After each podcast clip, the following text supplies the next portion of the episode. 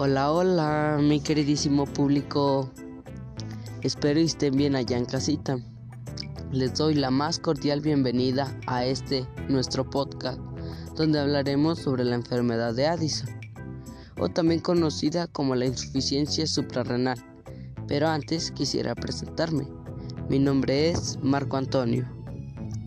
Trataremos sobre cinco aspectos que son muy importantes sobre esta enfermedad. El primero está en cómo afecta, cuáles son sus síntomas, cómo podemos prevenirla, qué sucedería si no la atendemos y qué tratamiento es el más adecuado para esta enfermedad. Pero antes de todo se preguntarán, ¿y qué es la enfermedad de Addison? Ah, pues déjenme decirles que les tengo una pequeña definición. La enfermedad de Addison se cataloga como un trastorno, sí, pero un trastorno de las glándulas suprarrenales, que provoca que éstas ya no produzcan las suficientes hormonas, en este caso de cortisol y muchas veces también de aldosterona, para que nuestro cuerpo alcance una estabilidad. Y ustedes dirán, ¿y esto? ¿Esto en qué nos afecta? Pues la verdad es que nos afecta en todo, ya que la deficiencia de estas hormonas pues hace que nuestro cuerpo entre en un estado de debilitación y por tanto queda expuesto a bastantes malestares que pues ocasionan daños severos a nuestro cuerpo. ¿Y cuáles son sus síntomas? Pues los síntomas son muy comunes, son muy comunes de identificar. Pues los principales son ya que como son muy comunes de identificar, pues está la fatiga, están los mareos, está el vómito, está el cansancio, está la deshidratación, están los dolores de músculos, dolor de espalda.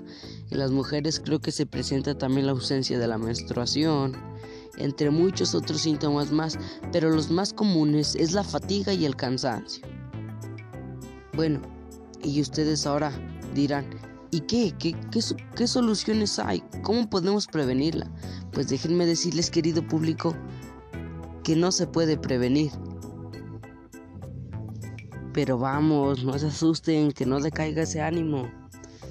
Se dice que no se pueden prevenir, pero siguiendo ciertos pasos, pues estaremos a salvo, ya que si llegamos a sentir algunos de los síntomas ya mencionados como fatiga o cansancio, que son los más comunes, pues debemos acudir a nuestro médico.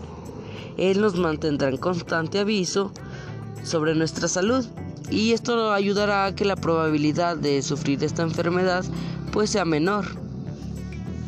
Así que no se asusten siempre y cuando estemos atentos a todos nuestros síntomas y a todo lo que nos quiere manifestar nuestro cuerpo, pues estaremos bien. Y ahora me dicen, ¿y qué es lo peor que puede pasar si no atendemos esta enfermedad? Pues lo peor, y creo que lo principal, es que perdamos la vida. Sí, sí público como lo escuchan. Perder la vida es lo peor que puede pasar si no atendemos esta enfermedad. ¿Y por qué? ¿Por qué perder la vida? Sí, porque la falta de estas hormonas provoca una presión arterial muy baja, haciendo que pues, nuestro cuerpo se paralice y dejar de funcionar. Y ahora me dicen, ¿y qué tratamiento puedo seguir? ¿O cuál es el adecuado para llevar una vida estable cuando se tiene esta enfermedad?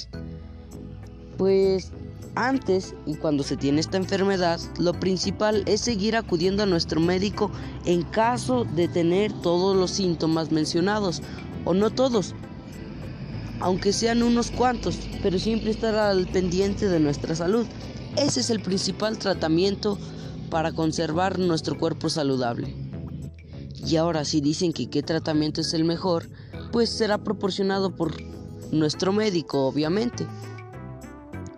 Aunque déjenme decirles algo, que este tratamiento que tomaremos pues será de por vida. Tendremos que estarlo tomando de por vida, ya que pues, nuestro cuerpo, nuestro nuestras glándulas suprarrenales pues ya no producen las suficientes hormonas, como había dicho, de cortisol y aldosterona. Entonces, pues tiene que ser mediante el medicamento, eh, como si fueran, el medicamento hace como si fueran las mismas son las mismas hormonas, hace que nuestras glándulas suprarrenales produzcan las hormonas, pero de una manera externa mediante los medicamentos. El medicamento será de por vida si queremos tener una vida saludable, ya que nuestro cuerpo pues necesita seguir produciendo esas hormonas y la única manera de hacerlo es mediante un medicamento. El más común y más recetado por los médicos es bueno, como les decía, pues se tiene que reemplazar. Les decía que el medicamento más común pues es el Cortef, el que es recetado por los médicos. El Cortef, este reemplaza la, lo que es la hormona del cortisol. Y pues para reemplazar la hormona de aldosterona, el tratamiento más proporcionado es la fludricortisona. Perdón, la fludrocortisona, que es el tratamiento más adecuado para reemplazar la aldosterona. Y pues esto ha sido todo. Gracias por prestar atención público y bye bye.